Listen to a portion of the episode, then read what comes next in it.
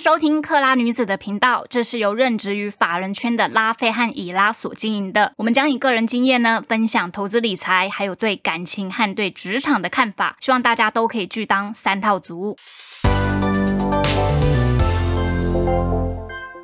哎，Hello，我们是克拉女子，我是拉菲。你啦，第二季不外乎就是股东会超级多。哎，我不知道你有没有观察到，今年大家办股东会的时间都比较提早，都在五月底左右。你有你有观察到吗？对，好像有哎，就是办办以前好像是七月，是不是？就是六月多。对啊，为什么为什么今年会会那么早啊？哦，因为今年就是。五月底以前，你公司办完股东会，你的那个 ESG 可以加一分，就是等于你们公司啊很有效率啊，所以可以在五月底以前就办完吗？然后我觉得好像很多公司都很重视这个 ESG 加一分，所以就是这个原因。哦，好，所以现在那大家现在大家都提早，就对。对，所以几现在哎，原本可能还会到六月底哦，但是现在几乎就是六月中旬以后就几乎没有股东会了。那好吧，那就到到提早。我记得好像是我知道你讲那个打分数，好像是不是就是这个公司什么一年要办几次的什么法说，好像那些都有一点加，也有加到涵盖在加分的里面，对不对？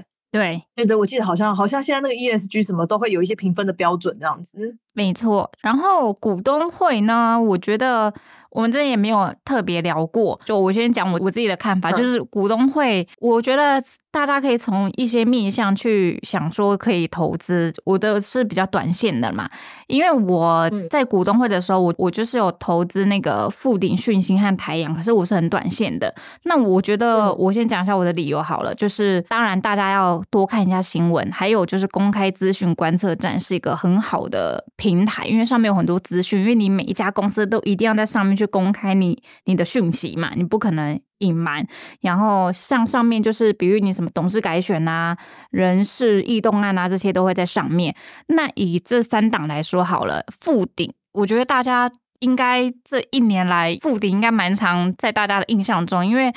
国巨不就是和红海成立的国创半导体，后来就入股富鼎，因为看好它那个 mosfet 相关的一些技术，所以我当时就觉得说这个股东会应该会有一些搞头，因为既然他们是大动作的入股，那应该会有一些后续的策略这样子。至少红海成为富鼎出海口就会是一个不争的事实。但是呢，让我比较震撼的是，他们股东会后，陈泰明竟然当董事长。陈泰明怎么会跑去当他的董事长？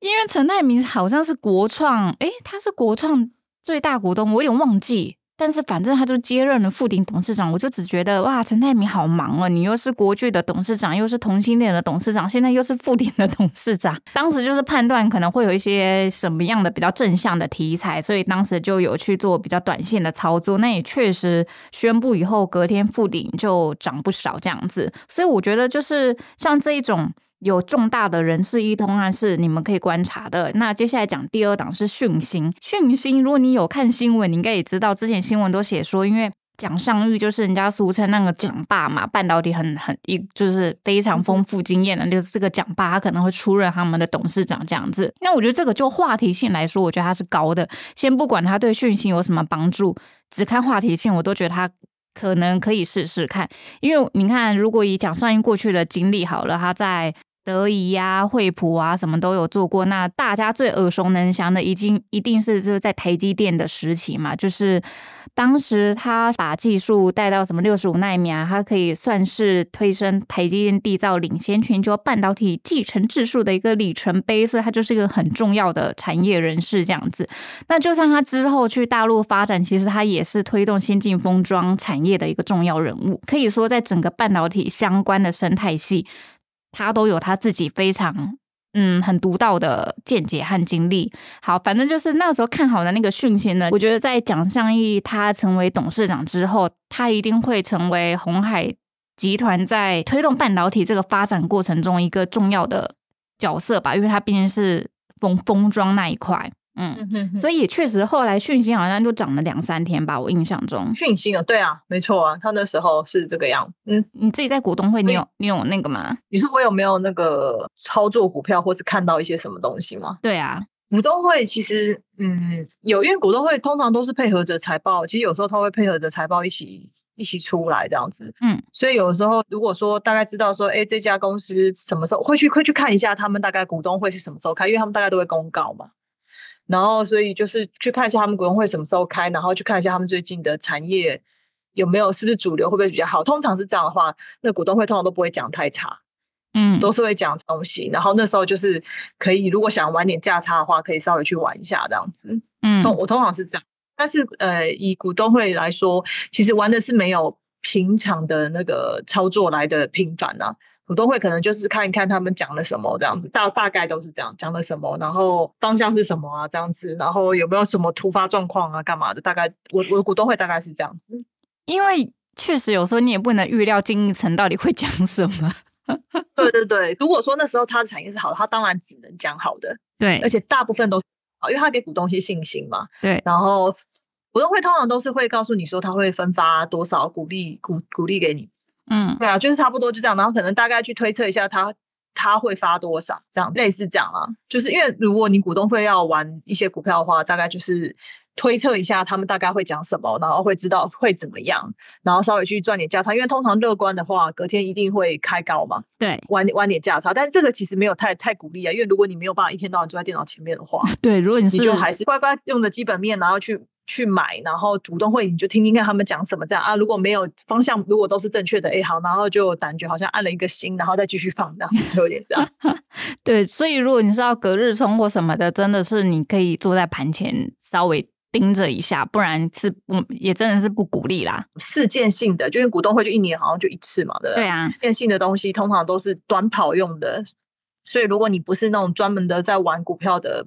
的投资人，然后就建议你们就是听听他讲什么就好了，这样子。嗯，去确认一下经营层对公司的看法。我刚刚要补充的那个讯息是要讲啊，就是还有一点是因为现在红海集团，他们每年半导体的采购金额是超过一兆元新台币，那所以呢，就是你想想看啊，在他们持续投入这个晶片设计领域之中，他们对封测的这个需求量一定是有增无减嘛。你当然交给自己集团里面啊，你总不可能就是肥水给外人吃嘛。所以只要把其中一些些的封测订单交给讯星，但其实这个金额就会很可观。所以这这也是当时为什么我会觉得讯星可以很短线操作，就是除了讲霸这一块，还有他在整个红海集团里面所扮演的角色。所以其实以刚刚两个例子来说，都是他们的董事改选。是一个，你其实你可以直接先从那个公开资讯观测站上面看到，还有他们会有年报，你们也可以去看的年报啊，因为年报里面除了有致股东报告书，还有他们现在的业务发展概况，就是这些你都可以去。那我就蛮喜欢看他们业务发展那一块的，因为他们其实讲的很详细，耶，嗯，超级详细，我觉得比很多研究人做的还要详细。对啊，就是他把他这一两年做些什么，有一些产品都超级难的，我都我自己看也看不懂。然后写的很详细，他们里面还会有他们的短中长期目标，还有他们评估他们现在会遇到的一些竞争，他们也会写在里面。然后整个对产业趋势的看法，那我觉得这一些就是大家真的可以。你真的要投资股票，你真的可以认真去看公司所揭露的年报，那里面年报也会揭露他们转投资什么样公司。但转投资你也可以注意啊，因为有时候转投资那种业外也会有，也会是不错的进步这样子。嗯，对啊，所以我觉得如果说如果大家如果想买什么股票，然后一开始不得其门而入，搞不清楚的话，我觉得就是去公开资讯观测站里面，然后把他的年报拉出来，然后看他最新一期的年报，大概不会跟目前为止差太多啦。大概是这样，因为都公开了，还他们公司也不可能骗人啊，总不可能自己产业不好要在那边说好棒棒那样子。对对对，他们的公司的分配的那个比例啊什么的，上面都其实都会蛮清楚的。然后你自己就可以去判断说，诶，可能也许你看好的那个产业，它的比重占多少，或是什么之类的。然后如果占得多，那目前可能股东会讲的又不错，或者说它现在股价又还蛮正向的，那我觉得那就是可能就是一个所谓的趋势。你就会考虑说，你要不要纳入你的观察股票的重点，或是要不要可能找相对的点买进这样子。嗯，所以其实，在这一部分，就是说，你先看好一个应用，再从应用里面去找相关的族群，族群里面呢，再去找个股，然后再去看那些年报，它到底接下来要做些什么事情，是这样循序渐进去收集好，你可以追踪，或是你可以观察，甚至是投资的标的。对，哎，如果说你懒得去找年报的话，你因为像如果大家有在玩股票，一定有开户嘛，对不对？你我觉得跟你的营业员要一下，当然不可能叫他一直一直每天寄给你，但是你可以去跟他要一下你有兴趣的报告，股票的报告。我相信他应该会找给你，因为这是他们的工作。对啊，而且那个报告也也不是一个很困难的事情。对对对，就是可以去要一下，然后了解一下，就是你要买什么。那像我们之刚才在讲的，我们对就是只是给大家一个方向，然后刚刚大家说你可以去往这个方向方向走。其实我觉得这其实就已经蛮 蛮不错，因为因为你一定要有一个方向，不然方向那么多，你到底要怎么归纳，对不对？像我像我爸前几天还在跟我聊那个军工股，你知道吧？他前几天还在跟你聊军工股。对因为他一直觉得那个共机犯台，你知道吗？嗯，然后就觉得就是军工股一定会会涨还是怎么样？但我是觉得说，就是个人看法不同。那所以这就是一个方向。我爸就是觉得说，嗯，我就是要往军工股看，他就不会想理我车用，懂吗？所以我的意思是说，我们现在帮大家做的就是，我们今天给大家一个我们自己认为。它是一个未来的一个趋势跟方向。那接下来的你到底要买什么个股，或是产业的比重那些，我觉得大家就要自己去做一点功课，这样子。因为讲句坦白，我们讲太太坦白，其实也是不太符合法律的，你知道吗？有一些条规，嗯，我觉得我们只能给你们方向这样子。我觉得你爸很幽默，就是他不理会自己女儿推荐的车用药还在军工，那好笑哦。不是，我觉得没关系。我觉得老人家，我有时候都觉得老人家还好，他有兴趣研究一些东西，我觉得也好这样。哦，对，以防失智。对对对，就让他去研究啊，然后他有兴趣就去研究啊，这样。啊，刚刚还有一个是我说我看好台雅嘛，就是因为其实他之前以技术线型来讲，我觉得他也打底好一阵子了。然后因为我刚有在上一集都有提到那个碳化系的部分嘛，就是第三类半导体。然后在他开股东会之前，我有去看他的年报，就是他们对碳化系啊，他们自己本身在第三类的半导体的布局，他们是很看好的。所以确实，我就是也有做很短线的操作这样子。隔天，我印象中他隔天就涨停了，就是股东会完隔天，因为他们碳化系的产能啊什么，就是哎，好像是他们有什么新的产品有做出来啦，然后也会持续的扩产，所以就是市场是买单的。那但是这一些东西，其实我觉得它有一点点小赌的成分在。可是确实，我也是在基于产业面来看这个事情。嗯哼哼，对啊，所以我觉得就是，反正就是，我觉得我们现在变，就是我们即便是短线操作，我们都是有一些基本的知道这家在干什么。然后我们可能去小小的短玩一下，但我们总不可能去找一个很烂的股，然后就去吹一下，那也没什么意思，也没用，也不会赚到钱。你知道台雅今天还涨停哎，它已经。突破五十，突破前高吗？我看一下，哦，他今天来到五十二了耶，就是他之前还在三十几啊、四十几这样子。台雅的那个股股号是是是多少？二三四零。嗯，我刚刚我刚刚一直把它想成台泥，你知道吗？台雅前身是叫光磊，那它本来就是做 sensor 那一块，就是那个你像是穿戴啊什么的。都其实有它的那个 sensor 在里面。那他们后来就是因为那个他们大股东是日亚化嘛，就是日本那一间公司，所以后来整个就是大转型，然后去做第三类。不是，所以反正后来也也有改改名的之类的这样子。对他改名就是叫泰亚半导体，还好一点嘛，我觉得。不然你不觉得改的就很像传统产业那种感觉？对，就是你刚刚想到台泥这一种。对。哦，台雅是不是跟什么什么什么台泥还是什么，反正就是类似什么雅泥什么的，你懂吗？我我懂我懂，就跟钢筋水泥是有关系的。对，他要还学个台雅，有耶，他之前真的是光雷对，没错。我刚刚稍微查了一下。对啊，因为我觉得像这样子转型又又要成功有量产，然后有客户，其实是很难的一件事情耶。而且第三类其实是很难做的一个技术和产品。那我觉得他们可以。开花结果就是都有捷报这一些，我会觉得说，就是这家公司是经营层是很努力在做这些事情的啦。对啊，而且讲一谈嘛，也有故事啊，也有故事给投资人听，然后投资听了才会也会觉得说，哎，不错这样。因为我觉得一档股票其实有没有人气，有没有买气，最主要是你的故事内容有没有是大家要听的。我们说的题材嘛，嗯，对啊，没错，对啊，所以。每年股东会就那一个月，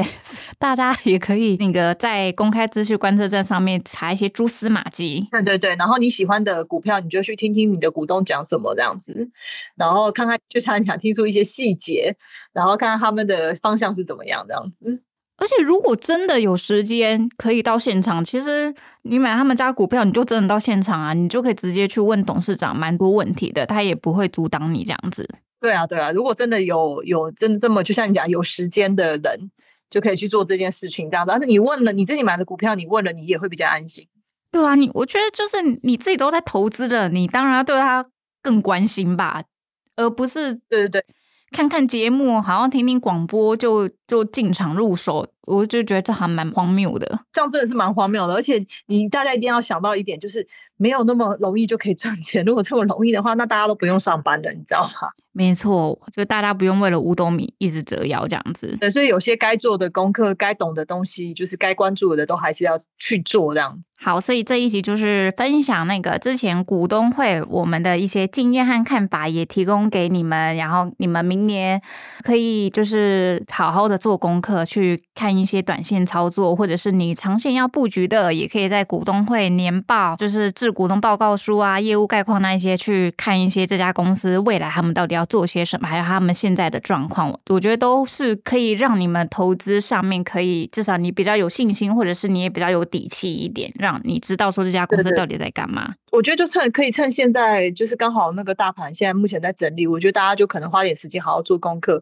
然后你不要等，就是之前可能买你可能觉得太高，大盘太高，现在大盘现在有拉回整理了，我觉得大家就做点功课，看看等到下一波行情起来的时候，你看看有没有什么你想买的，或是你做到了什么功课，你那时候就可以开始布局。没有我错，好，那就分享到这边了，拜拜，拜。